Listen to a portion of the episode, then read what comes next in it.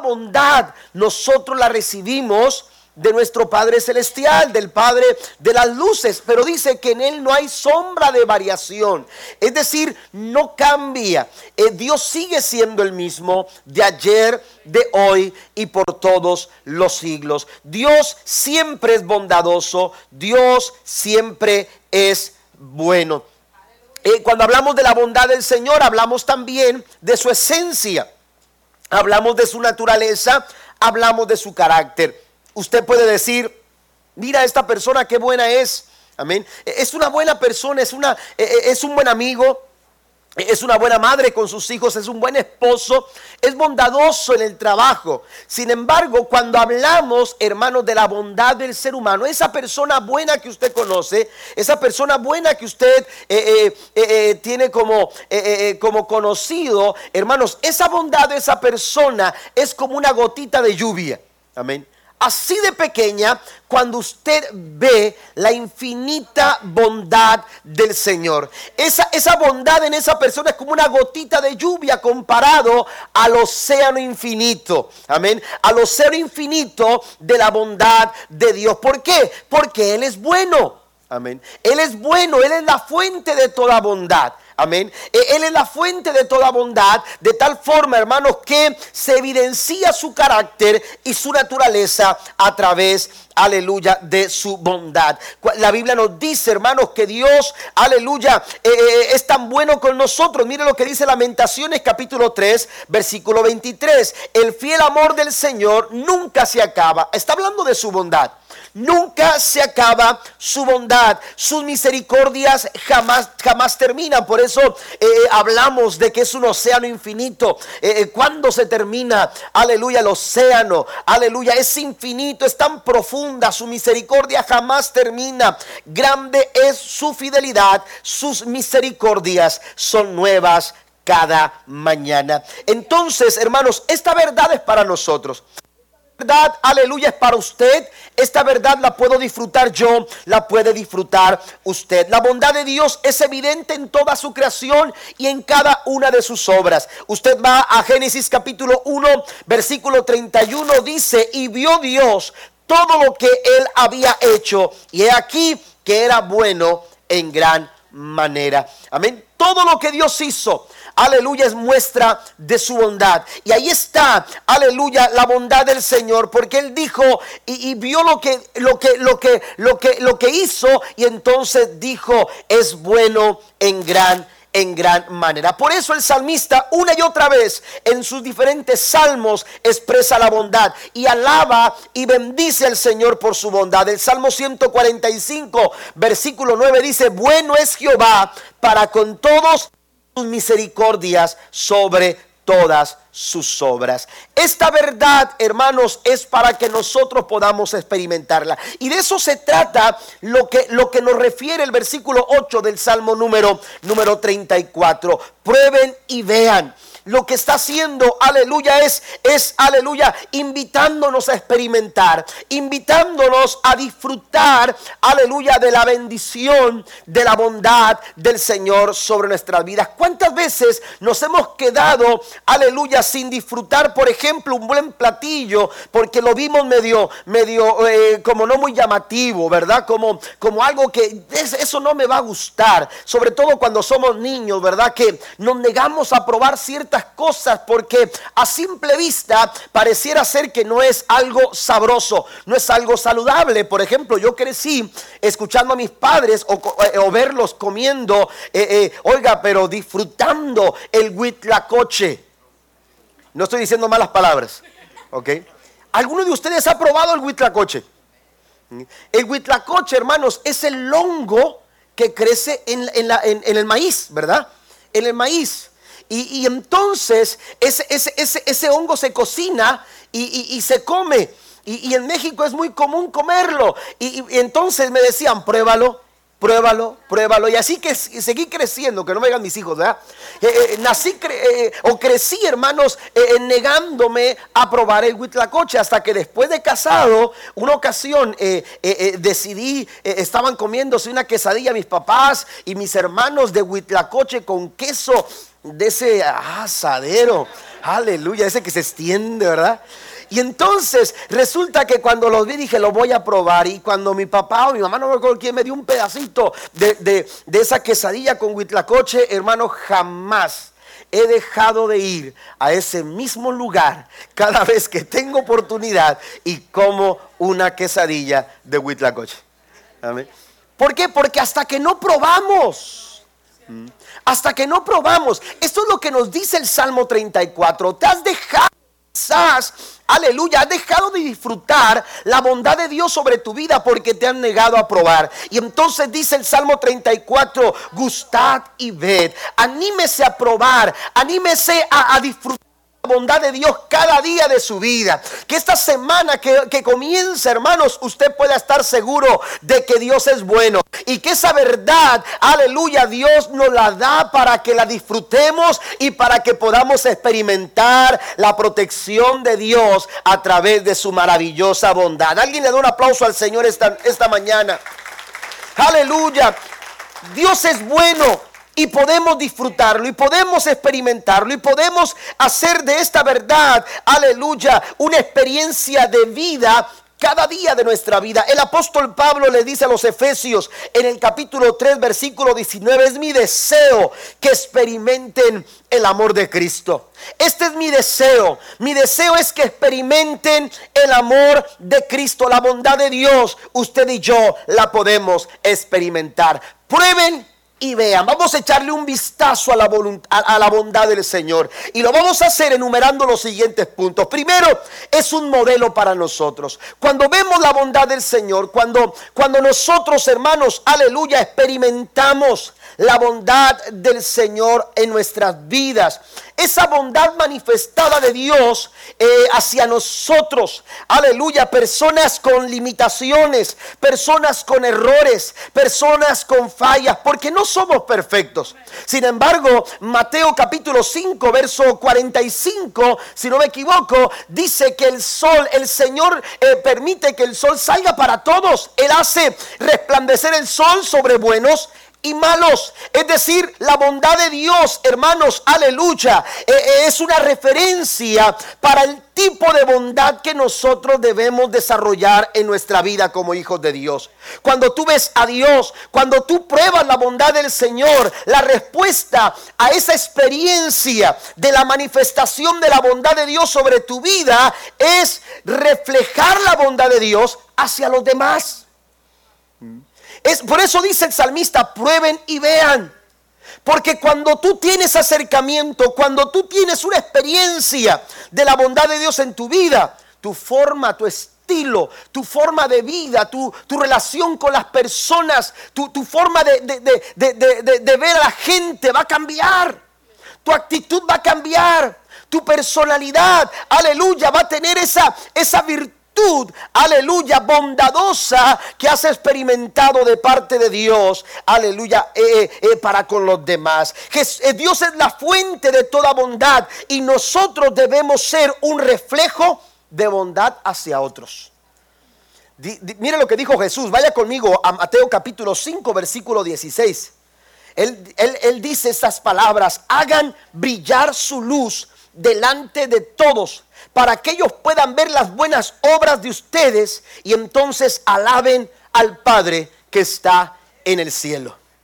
Dios nos está llamando a ser luz, a brillar, a hacer brillar la luz. Y en este, en este pasaje, hermanos, en este versículo 16, aleluya, e, el hecho de hacer brillar tiene que ver con las buenas obras que practicamos tiene que ver con el estilo de vida que nosotros desarrollamos.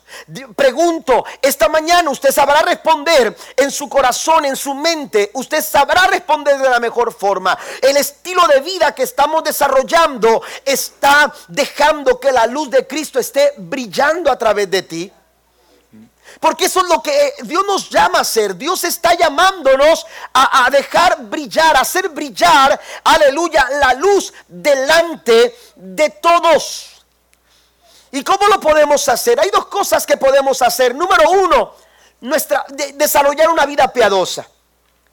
Eh, eh, podemos hacer que la luz de Cristo brille a través de nuestras vidas si empezamos a practicar el estilo de vida de vida piadosa. La Biblia nos enseña, amados hermanos, hablando el apóstol Pedro, el apóstol Pedro en el capítulo 1, versículo 5, eh, cuando, cuando, cuando Pedro habla acerca de la fe, cuando Pedro se refiere a la fe del creyente, aleluya, el apóstol Pedro empieza a ser progresivo, en, eh, eh, tomando como plataforma la fe. Y entonces dice, añadid a vuestra fe virtud. Y entonces empieza a mencionar una serie de cosas que son necesarias practicar, ejercitar en nuestra vida para desarrollar un estilo agradable delante del Señor. Pero hay virtudes que no podemos nosotros dejar de lado si queremos agradar a Dios en nuestra vida, si queremos agradar al Señor en cada paso que nosotros damos en nuestra vida. Es necesario que nosotros entendamos la importancia de añadir virtud a nuestra fe. Y una de esas virtudes que nosotros hemos sido llamados a, desarrollar o añadir a nuestra fe es precisamente la bondad. Colosenses capítulo 3 versículo 12 dice, dado que Dios los eligió para que sean su pueblo santo y amado por él, ustedes tienen que vestirse de tierna compasión. Mire, qué interesante es esto. Porque de pronto vestimos al cristiano de una manera. Amén. O nos vestimos como cristianos. Pero el estilo de vida que llevamos no es necesariamente como Dios le agrada. Puedo, puedo, puedo ponerme un, saco, puedo ponerme zapatos eh, eh, limpios, puedo ponerme un pantalón bien planchado, puedo ponerme corbata. Pero hermanos, tu estilo de vida, ¿cómo está? Por eso dice el salmista, prueben y vean. No se equivoquen. Porque a veces, hermanos, valoramos más unos zapatos que un corazón generoso. A veces valoramos más una corbata que un corazón bondadoso. A veces valoramos más, aleluya, una pulgada de distancia eh, en una forma de, eh, en, una, en, una, en un vestido o en una falda, aleluya, que, que, que, mostrar la compasión a la que hemos sido llamados. ¿Está conmigo? ¿Está conmigo? Y entonces nos volvemos y nos equivocamos, nos estamos vistiendo equivocadamente. ¿Qué dice la Biblia en Colosenses? Colosenses dice, vístanse de acuerdo a, lo que, al llamado que Dios les ha dado, para lo que ustedes fueron elegidos. Y entonces dice, vístanse de tierna compasión, de bondad, de humildad, de gentileza, de paciencia. Sean compresivos con las, con las faltas de los demás y perdonen a todos los que les ofenden Recuerden que el Señor les perdonó a ustedes, así que ustedes deben de perdonar a otros. Sobre todo, vístanse de amor, lo cual nos une a todos en perfecta armonía. Alguien le da un aplauso al gran Dios bondadoso, al Dios bueno. Necesitamos nosotros, hermanos, vestirnos de bondad, dice el apóstol Pablo. Nuestro estilo de, eh, eh, vida piadosa, amados hermanos, eh, demanda, aleluya, de nuestra vida un corazón bondadoso. Y cuando tú te acercas a Dios, cuando tú pruebas la bondad del Señor, sucede lo que ha sucedido conmigo en mi relación con, con las quesadillas de Huitlacoche.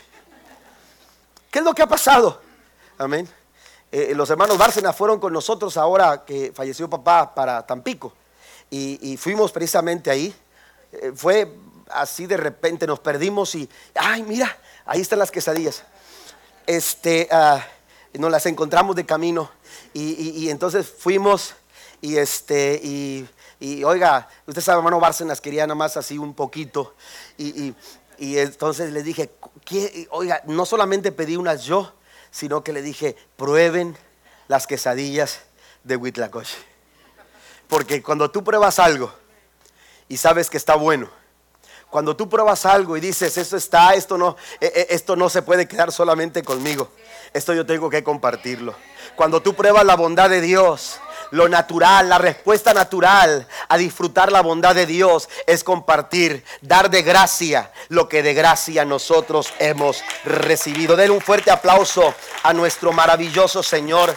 Esto es lo que Cristo, esta es la verdad que Cristo quería que descubriéramos a través de la parábola del buen samaritano. El buen samaritano, aleluya, eh, eh, eh, la historia del buen samaritano nos presenta, amados hermanos, una, una importante verdad. La, verdad de, de empezar a ver más allá de nuestros propios intereses, empezar a ver más allá de nuestras propias preocupaciones, empezar a ver más allá de nuestras, aún de, más allá de nuestras propias necesidades. La Biblia nos enseña un sacerdote en esta, en esta parábola del buen samaritano. Aparece un sacerdote, aparece un levita, aleluya, pero ninguno de ellos fue capaz de hacer brillar la luz de Cristo, aleluya, en sus vidas o a través de sus vidas. Traían vestidos, aleluya. Eh, eh, el sacerdote traía sus hábitos de sacerdote. Quizás traía, aleluya, los elementos y, las, y las herramientas para poder ejercer su ministerio. Pero estaba tan preocupado por sus propias cosas que no se dio cuenta que un hombre moría. Ah, justo cerca de él, un hombre estaba agonizando. Por ese mismo camino pasó un levita. Sin embargo, aleluya, él necesitaba, estaba tan ocupado en sus cosas que tampoco percibió la necesidad que junto al camino, aleluya, eh, eh, se presentaba la falta, la falta de bondad. Podemos tener posición de liderazgo, podemos tener, aleluya, un ministerio y estar ejerciendo un ministerio, pero si no estamos siendo bondadosos, aleluya, eh, no estamos percibiendo la verdadera necesidad. La iglesia necesita algo más, aleluya, que simplemente tener ministerio. La iglesia necesita algo más que simplemente tener liderazgo. La iglesia necesita experimentar la bondad de Dios para poder compartir esa bondad, aleluya, a los más necesitados. Da de gracia lo que de gracia hemos recibido. La verdadera bondad no se disfraza tras los hábitos ministeriales o de alguna posición de liderazgo. La verdadera bondad no se disfraza detrás de esos hábitos. El Cicerón dijo estas palabras. Si hacemos el bien por interés, por nuestro propio interés, seremos astutos, pero nunca seremos bondadosos. Tenemos que descubrir, amados hermanos, el corazón de Dios. Tenemos que descubrir qué es lo que siente Dios. Tendremos que descubrir dónde está eh, Dios visionando. ¿Qué es lo que Dios está visionando para esta ciudad? ¿Qué es lo que Dios está visionando para tu familia? ¿Qué es lo que Dios está visionando para tu iglesia? Más allá de nuestros propios intereses, tendremos que conocer lo que hay en el corazón de Dios. Y entonces David se da cuenta que el corazón de Dios está lleno de bondad. Y entonces nos dice, prueben y vean que Dios es bueno. Esta verdad tenemos que experimentarla. La verdadera bondad es una manifestación de la naturaleza de Dios a través de su iglesia. Es una, es una manifestación de la naturaleza de Dios a través de la iglesia. Y esa naturaleza empieza a vivir, empieza a experimentarse. Mire lo que dice 1 Corintios 10, 24. ¿Sabe cuándo? Cuando dejamos de preocuparnos por nuestro propio bien. Dice, no se preocupen por su propio bien, sino por el bien de los demás. Usted empieza a disfrutar la naturaleza de Dios, la manifestación de la bondad de Dios, cuando vemos más allá de nuestros propios intereses. Pero también, además de la vida piadosa, aleluya, también tenemos que, entender que la bondad de Dios eh, eh, o, la bondad, hermanos, es un fruto, eh, es fruto del Espíritu Santo. Amén. Es fruto del Espíritu Santo. Usted va a Gálatas capítulo 5, versículo 22 al 23. En cambio, la clase de fruto que el Espíritu Santo, note esto, produce. El Espíritu Santo produce en nuestras vidas. ¿Cuál es el, el, fruto? ¿A qué se refiere cuando habla de que el Espíritu Santo produce? Está hablando del trabajo, de la obra Amén. De, la forma en que el Espíritu Santo opera. Amén. El Espíritu Santo está operando en la vida del creyente. ¿Para qué? Para producir fruto. Y ahora eh, eh, describe el fruto eh, en el versículo 22, comienza a describir el fruto diciendo amor, dice alegría, paz, paciencia, gentileza, bondad, fidelidad, humildad y control propio. No existen leyes contra esas cosas.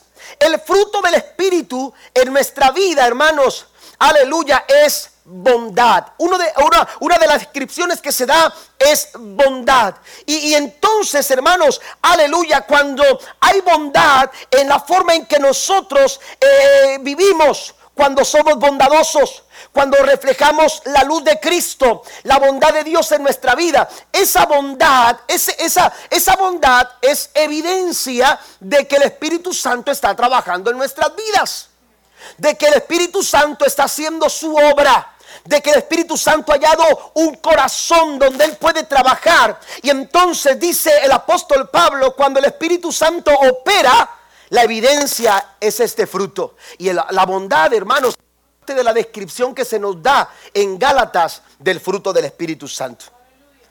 No importa la personalidad que usted tenga, no importa el carácter que tenga, porque somos diferentes. Todos somos distintos, algunos somos más eh, extrovertidos, otros más introvertidos. Algunos son, aleluya, eh, más, más eh, ¿cómo decirlo? un carácter más, más dócil y otros no. ¿Verdad? ¿Me entiende? Pero Dios está trabajando. sí, somos diferentes. Tenemos diferentes personalidades, tenemos diferentes carácter, eh, caracteres, tenemos diferentes eh, eh, formas en, nuestra, en, nuestra, en nuestra, nuestra vida, nuestra personalidad. Hay, hay, hay cosas que nos hacen diferentes. Sin embargo, no importa cuál sea tu personalidad, el fruto del Espíritu tiene que producirse en su vida. Esto no tiene que ver con la personalidad. Alguien puede ser como Pedro. Alguien puede ser como Pablo, alguien puede ser como Juan, alguien puede ser como Santiago, alguien puede ser como el profeta Daniel, alguien puede ser como David. Amén. A, veces pensamos que David era un muchacho eh, que siempre andaba alegre contando chistes. Y por eso siempre habla de gozo y de alegría. Hermanos, esto es algo más que simplemente una personalidad, que simplemente una forma de ser. Es la obra del Espíritu Santo de Dios. Es la obra del Espíritu Santo de Dios que opera en mi vida. Y cuando la obra del Espíritu Santo opera en mi vida, dice el apóstol Pablo, hay amor, hay alegría, hay paz, hay paciencia, hay gentileza, hay bondad, hay fidelidad, hay humildad y hay control propio. Den un aplauso al Señor. Necesitamos nosotros dejar que el Espíritu Santo trabaje en nuestros corazones. Por eso es importante considerar las palabras en el Salmo 119, versículo 68, cuando David, hermanos, alaba la bondad del Señor. Pero él entiende la importancia de la obra de Dios en su vida. Tú eres bueno y haces únicamente el bien. ¿Cuántos lo creen? Él está diciendo, Señor, tú eres bueno y haces únicamente el bien. Amén. Y entonces dice, enséñame tus decretos. Dios es bueno. Dios es bueno. Y Él siempre hace el bien. Y entonces, ¿qué nos queda a nosotros? Aprender. Aprender. Acercarnos a Dios para aprender. Y la bondad de Dios es un modelo, hermanos, para que nosotros podamos podamos también ser bondadosos. Número dos, también se manifiesta por medio de la gracia. La bondad de Dios, además de ser un modelo para nosotros, se manifiesta por medio de la gracia. ¿Cómo Dios puede manifestar bondad a quien no lo merece? ¿Mm? ¿Cómo podemos, cómo podemos eh, entender el hecho de que Dios es bondadoso aun cuando usted y yo no lo merecemos? Aun cuando usted y yo no hemos hecho nada como para ganarnos eh, eh, eh, el beneplácito de Dios, la bondad de Dios manifestada en nuestras vidas. Mire, Dios es santo. Amén. Pero su santidad no es un obstáculo para la manifestación de su bondad. Dios es santo, pero también es Dios bueno.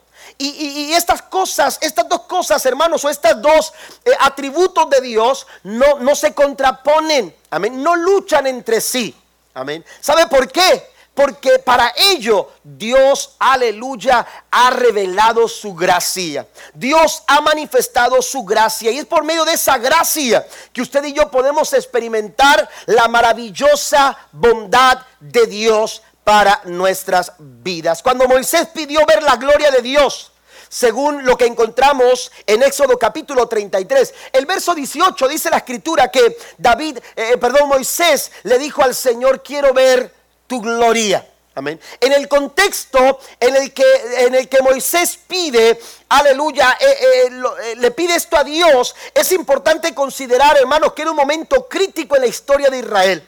Dios acababa, aleluya, de tratar con el pueblo de Israel por causa de su idolatría.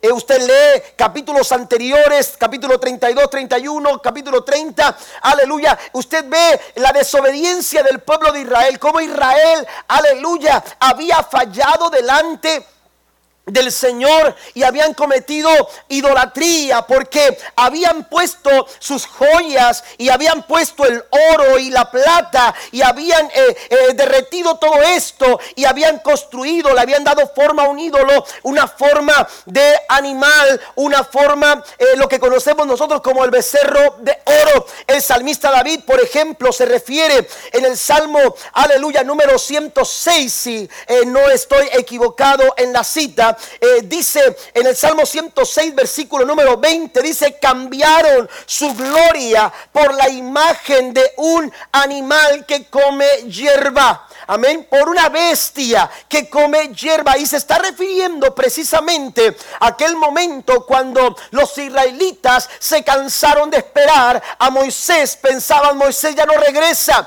No sabemos qué ha pasado con él. Necesitamos adorar algo. Y entonces ellos empiezan a, a buscar un Dios al cual adorar. Y se les presenta a este Dios en forma de un animal. Pero mire, eh, la, cuestión era todavía más profunda. Las raíces, las raíces todavía, hermanos, eran más profundas. ¿Por qué? Porque cuando, cuando Dios saca al pueblo de Israel de Egipto, Dios, Dios hace su parte. Pero, pero, pero, el pueblo de Israel, hermanos, no estaban haciendo la suya. ¿Por qué? Porque aunque habían sido sacados de Egipto, Egipto seguía en sus corazones. Egipto todavía estaba dentro de ellos. Y entonces, por ejemplo, Esteban, antes de ser apedreado, él acusa al pueblo de Israel y les habla acerca de, de, lo que estaba pasando en aquellos tiempos. Y entonces dice el verso 43 del capítulo 7 de Hechos, antes bien, llevasteis el tabernáculo de Moloch y la estrella de vuestro Dios Renfán, figuras que os hicisteis para adorarlas. ¿Por qué? Porque habían salido de Egipto, pero traían consigo costumbres, eh, eh, formas de culto que no agradaban a Dios, estaban ahí escondidos.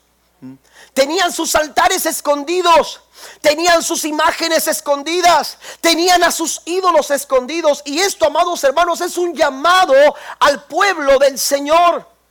Porque, aleluya, muchas veces escondemos cosas que sabemos que no agradan a Dios. Por algo las escondemos.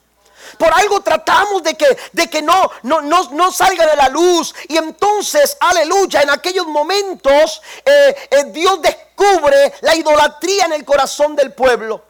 Y Dios, hermanos, aleluya, eh, eh, es provocado a ira y entonces tiene que tratar con ellos. Moisés entiende que, que, que, Dios tenía todo el derecho para consumir el campamento. Sin embargo, Moisés también, aleluya, eh, se da cuenta de que, de, de que son el pueblo de Dios, de que han sido escogidos, de que hay planes, de que hay propósitos. ¿Cómo lograr llegar a donde tenemos que llegar? ¿Cuántas veces nos hemos sentido tan limitados?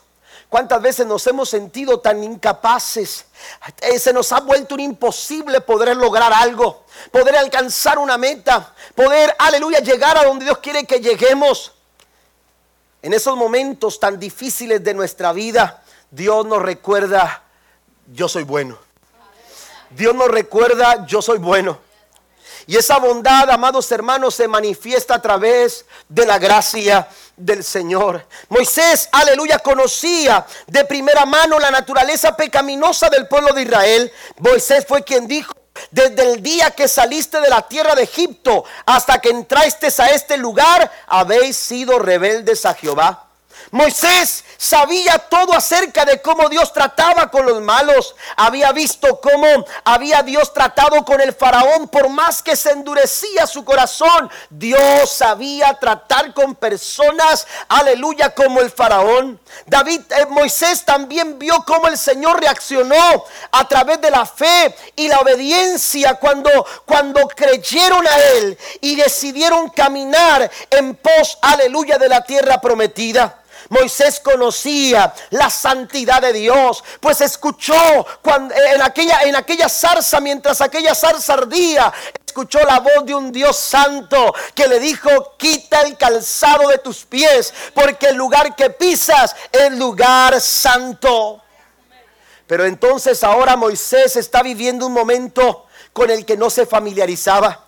Estaba viviendo un momento completamente distinto. Un momento, aleluya, que, que no sabía qué, podía esperar. ¿Qué podía esperar? Eh, se sentía Moisés, aleluya, en un momento, en un momento difícil para asimilar. En medio de esta situación, Moisés empieza a orar. Y usted puede leer todo el capítulo 33. Y entonces le dice, Señor, si he hallado gracia delante de tus ojos, si he encontrado, si tu siervo aleluya, haya gracia delante de tus ojos. Y él empieza a orar, y empieza a orar, y empieza a orar. Y esa oración se hace cada vez más intensa. Y esa oración se hace cada vez más, aleluya, cercana al corazón de Dios. Al llegar al punto cuando Moisés le dice al Señor, muéstrame, muéstrame tu gloria.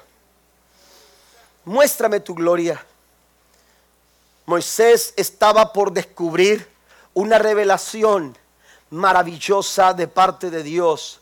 La misma revelación que Dios, hermanos, quiere darnos a cada uno. Y esa revelación se llama gracia. Esa revelación se llama gracia porque lo que dice Éxodo capítulo 33, versículo 19 al 22. El Señor respondió, Mire, Dios le pudo haber dicho Moisés, estás equivocado. ¿Qué, qué, estás pidiendo? Eh, eh, eh, es algo descabellado. date la vuelta y vete. Sin embargo, Dios no respondió de esa manera. Dios no respondió de esa manera.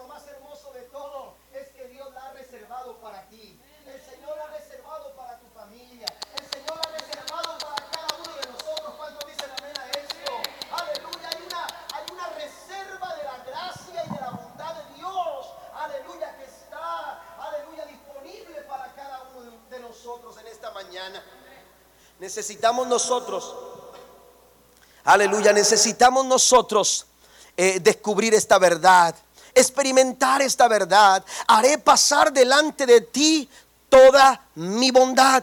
Posteriormente, Dios le dice a Moisés, Moisés, aleluya, lo que estás pidiendo no es fácil porque no me ha visto un hombre y sigue vivo. Amén. La presencia de Dios es tan fuerte, es tan poderosa. Aleluya. Cuando Isaías vio la gloria de Dios, aleluya, dijo, ay de mí. Aleluya. En el capítulo 6 del libro de Isaías, ay de mí, que soy, aleluya, soy, soy un hombre con labios inmundos. He visto la gloria de Dios. ¿Por qué? Porque Isaías entendía, amados hermanos, lo poderoso de la gloria del Señor. Y entonces Dios le dice a Moisés, Moisés, lo que estás pidiendo no es algo fácil, pero sabes una cosa, haré pasar toda mi bondad. ¿Cómo podemos experimentar la bondad del Señor? Moisés, aleluya. ¿Cómo quería él ver la bondad de Dios en su vida? Aleluya. Moisés, aleluya, eh, deseó ver la gloria del Señor y Dios estaba dispuesto a mostrársela. Al punto, amados hermanos, que Dios dispuso un lugar seguro para que Moisés pudiera disfrutar de la gloria del Señor.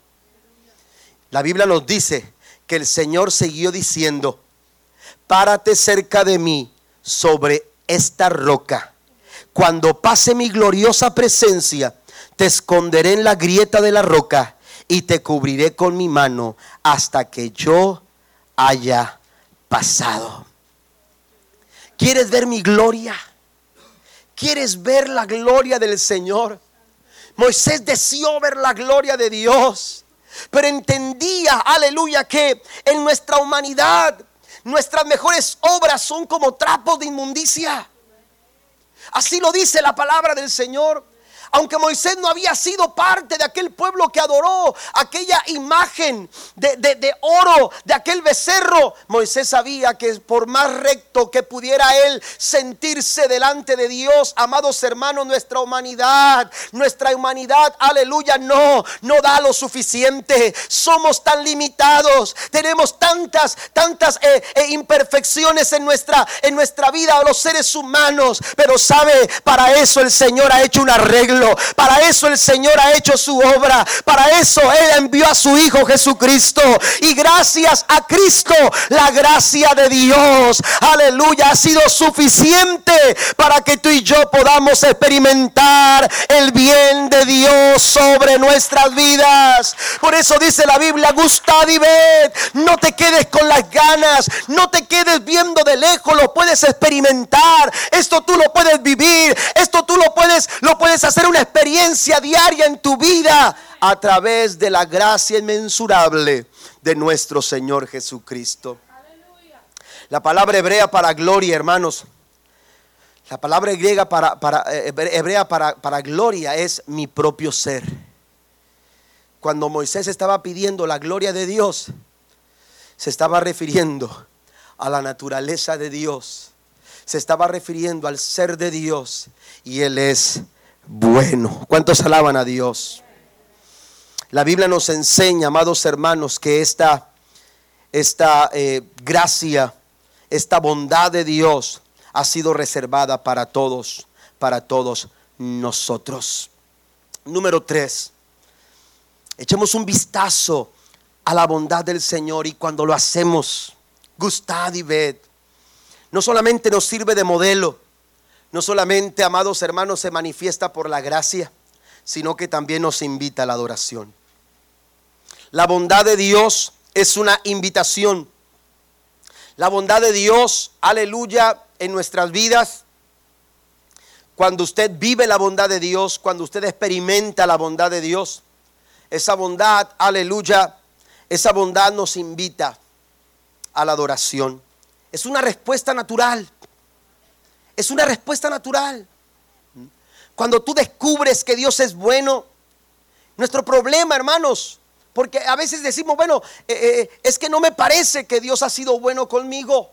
De pronto alguien, alguien tiene esa, esa, saca esa conjetura, es que no me parece que Dios es bueno conmigo. Lo que sucede es que estamos mal enfocados. Estamos enfocados en el problema, estamos enfocados en la circunstancia y entonces la circunstancia no nos deja ver más allá de nuestra, de, nuestra situación. Por eso David, hermanos, aleluya, David se enfocaba más alto.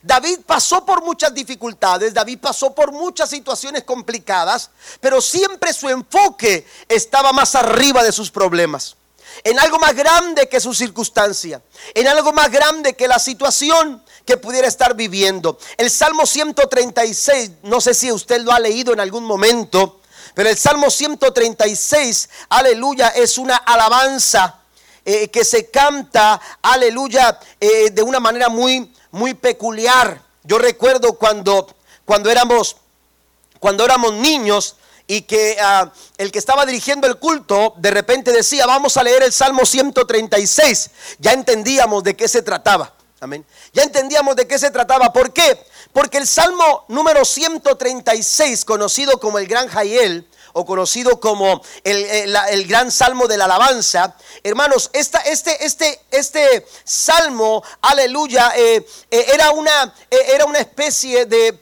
de respuesta de la congregación a lo que el director estaba, estaba leyendo. Y esto es lo que pasaba eh, en aquellos tiempos. El sacerdote leía la primer parte del versículo y entonces la congregación respondía, aleluya, porque para siempre es su misericordia. Por ejemplo, era más o menos así. Cuando éramos niños nosotros escuchábamos, por ejemplo, al, voy a leer aquí el Salmo 136, el verso 1 comienza diciendo, alabad a Jehová porque Él es bueno. Y entonces la iglesia contestaba, porque para siempre su misericordia, su misericordia es para siempre. Y luego decía, porque decía, alabada a Dios de los dioses. Y luego los todos, porque para siempre su misericordia, su misericordia es para siempre. Y así la pasábamos todo, todo el pasaje al que hirió a Egipto en sus primogénitos, porque para siempre su misericordia, su misericordia es para siempre. De esa forma se leía. Y es que originalmente es la forma en que este salmo se, aleluya, se dejaba escuchar. Pero en cada nota y en cada, en cada lugar de este salmo se daba gloria a la bondad del Señor, porque Él es bueno, porque esa es su esencia, porque esa es su naturaleza, porque Dios no cambia, Él es el mismo ayer, hoy y por todos los siglos. ¿Cuántos dicen amén? Aleluya, por eso el, el salmista David nos invita a alabar al Señor porque Él es bueno. Nuestro enfoque no debe de estar en el problema, no debe de estar en nuestras circunstancia, no debe estar en el cómo estamos ahora, porque eso puede limitar nuestra alabanza. A veces tenemos ganas de alabar a Dios, a veces no sentimos ganas de hacerlo, a veces tenemos ánimo para, para, para servir al Señor y adorarle con, a Dios con nuestro servicio, y a veces no tenemos el ánimo para hacerlo. ¿Por qué? Porque estamos mal enfocados, porque según nuestro enfoque será nuestra alabanza, pero cuando tú tienes un enfoque muy alto, cuando tú te diriges a ver a Dios, cuando tú dices, como dice el salmista, gustad y ved. Cuando tú pones tu mirada en el Dios que es bueno, en el Dios que es siempre bueno, tu alabanza nunca se va a detener. Tu alabanza no se va a limitar. El Salmo 34, versículo número 8 dice que nosotros, hermanos, aleluya, podemos gustar y ver que es bueno Jehová. Dichoso el hombre que confía en él. Pero si usted va a los primeros versículos, se va a dar cuenta que David comienza, comienza eh, diciendo, bendeciré a Jehová en todo tiempo, all the time. Amén. Todo el tiempo. Amén. Es lo más inglés que me salió. En todo tiempo. Así comienza el Salmo 34. Su alabanza estará de continuo en mi boca. En Jehová se gloriará mi alma, lo oirán los mansos y se alegrarán. Y eso no es suficiente. dice, engrandezcan a Jehová conmigo. Acérquense, vamos a alabar al Señor. Eso es lo que está diciendo David. Engrandeced a Jehová conmigo, exaltemos a una, a una sola voz su santo nombre. Y entonces, hermanos, Él empieza a alabar, Él empieza a alabar. ¿Cómo puede alabar de esa manera? ¿Cómo puede ser una alabanza tan intensa? ¿Cómo puede ser una alabanza tan continua? ¿Cómo no puede dejar de alabar al Señor? Porque su enfoque, su enfoque no está en la circunstancia, su enfoque no está en su ánimo, su enfoque no está en el problema o en su preocupación, su enfoque está en el Padre bueno, en el Padre bueno que nunca cambia. Es que es el mismo de ayer y por todos los siglos. Él no cambia. Puedes estar pasando por momentos difíciles ahora mismo, pero Dios sigue siendo bueno. Y tu alabanza, aleluya, tiene que salir de tu corazón continuamente, no importa cuál sea la situación, no importa cuál sea la circunstancia que estemos pasando. Dios se encargará de nuestra situación, pero Dios es bueno y merece nuestra alabanza. Nuestra adoración debe de ser la respuesta natural. El Salmo 118, versículo 1 al 4 dice, den gracias al Señor porque Él es bueno. ¿Cuántos dicen amén? Su fiel amor perdura para siempre. Que todo Israel repita, su fiel amor perdura para siempre. Que los descendientes de Aarón, los sacerdotes, repitan, su fiel amor perdura para siempre. Que todos los que temen al Señor repitan, su fiel amor perdura para siempre. Que comunidad cristiana también repita, su fiel amor perdura para siempre. Den un aplauso al Señor esta mañana. El Señor es bueno con todo, dice el Salmo 145, y desborda compasión sobre toda su creación. Dios es bueno aunque no lo comprendas. Dios es bueno aunque te parezca difícil entenderlo en tu situación que estás viviendo. Pero Dios es bueno. ¿Se acuerda cuando usted batallaba con su niño para darle medicina? Cuando estaba pequeñito. A usted le dolía el alma tener que apretarle los cachetes. Una vez vi a una mamá hasta taparle la boca así para que no la aventara el niño. Y no fue mi esposa. Pero, ¿se acuerda usted? Que, agarraba el gotero y, oiga, porque había, había medicinas que traían saborcito, ¿verdad? Rico y, hasta querían los niños tomarla, ¿verdad? Pero había otras, hermanos, que eran amargas. Y, apenas los niños miraban y empezaban a hacer el puchero y de repente pegar el grito. ¿Qué estaría pensando el niño de usted? Ay, qué mamá tan mala me tocó. Qué mamá tan cruel. Mira cómo me aprieta los cachetes. Y el doctor decía, mire, para que no la regrese, soplele un poquito. Y oiga, el niño, la hacía así el niño. Pero se la tomaba, ¿verdad? ¿Eh? Y a lo mejor usted decía, me siento, me duele hacerlo, pero es por el bien de él. Eh, porque usted quiere el bien para su hijo, porque usted quiere verlo sano, porque usted, usted es un padre que quiere el bien para su hijo. Bueno, nosotros tenemos a un padre que quiere el bien para nosotros. Y a veces tiene que pasarnos por procesos que no nos hacen sentir, hermanos, como que, como que estamos disfrutando la bondad del Señor. Mire, el problema es que a veces pensamos que la bondad de Dios viene envuelta, aleluya, en, una, en un papel de felicidad. Pensamos que, que, la bondad de Dios siempre tiene que venir envuelta en un papel de aumento de sueldo en el trabajo. Bueno, Dios se lo conceda. Amén. Pero hay que hacer las cosas bien también. ¿Verdad? Eh, responsables en su trabajo. Es otro mensaje. Pero a veces pensamos que, que, que la, la, bondad del Señor eh, está, está, aleluya, envuelta con un papel de auto nuevo, casa nueva, buena comida, buena ropa. Todo eso es bueno. Todo eso lo necesitamos. Pero la bondad del Señor a veces viene envuelta, amados hermanos, en un papel de dificultades, en un papel de adversidades, en un papel, aleluya, de complicaciones, de pruebas, aleluya, de enfermedad, de dolor, de pérdida. Y a veces no lo entendemos. Y a veces nos hacemos duros para entender que aún en medio de esa prueba y de esa lucha, Dios sigue siendo bueno. La bondad de Dios sigue siendo, aleluya, para nosotros. Y a veces Dios envuelve su bondad en un, en un, eh, en en un papel de, de, pérdida.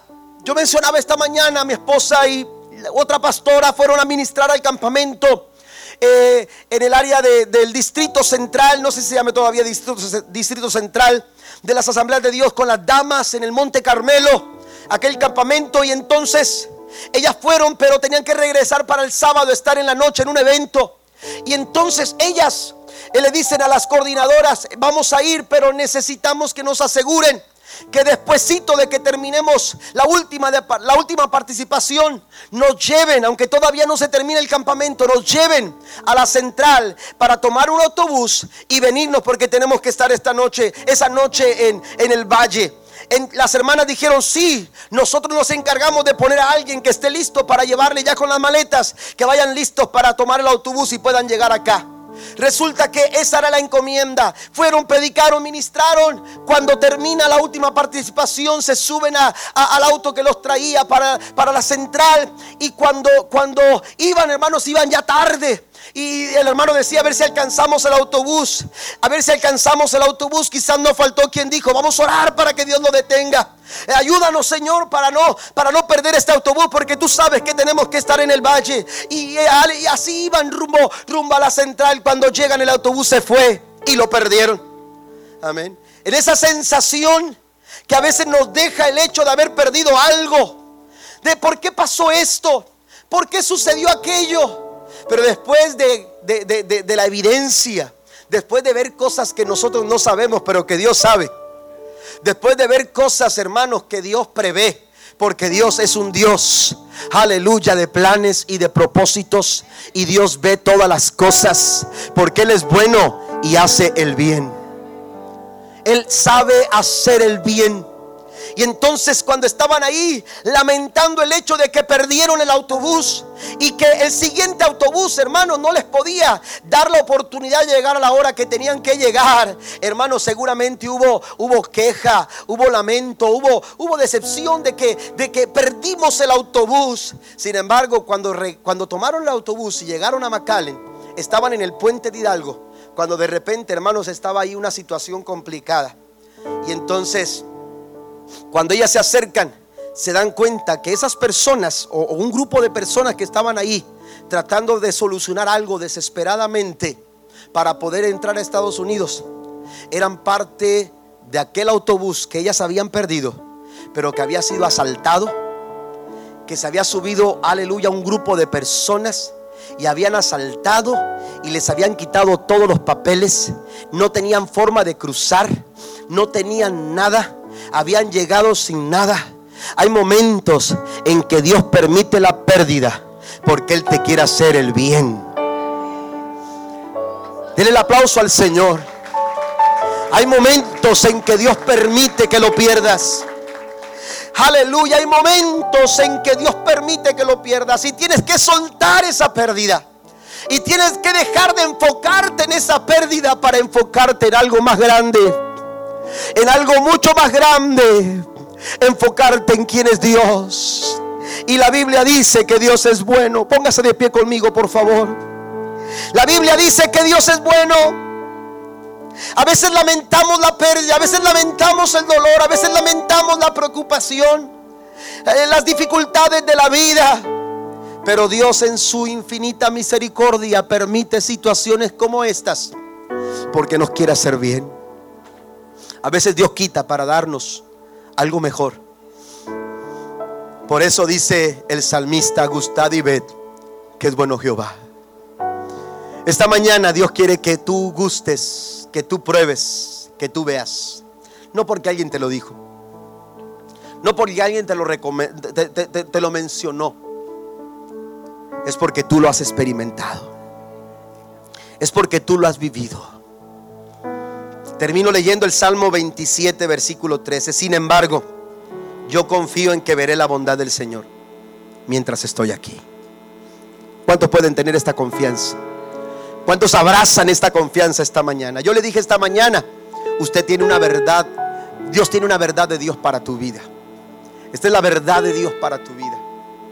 Abraza la bondad del Señor. Y sin embargo, dice David, ¿por qué? Ese sin embargo, hermanos, a ese sin embargo le anteceden situaciones complicadas. Aunque un ejército acampe contra mí, dice el Salmo 27, versículo 1, no temerá mi corazón, aunque contra mí se levante guerra, yo estaré confiado. Porque David se sentía amenazado. David se sentía, aleluya, amenazado por las circunstancias, amenazado por sus enemigos. David, aleluya, estaba viviendo momentos donde los pronósticos no eran favorables. Yo no sé si los pronósticos en relación a tu vida son buenos. Yo no sé qué te haya dicho el médico. Yo no sé qué suceda en tu trabajo. Yo no sé cómo esté la situación en tu familia, pero, pero David dice, a pesar de todo eso, sin embargo, hay cosas de las que no estoy seguro. David no se sentía seguro en muchas cosas. Él era el rey pero batalló mucho y enfrentó muchas dificultades y había, había cosas de las que David mismo no se sentía seguro.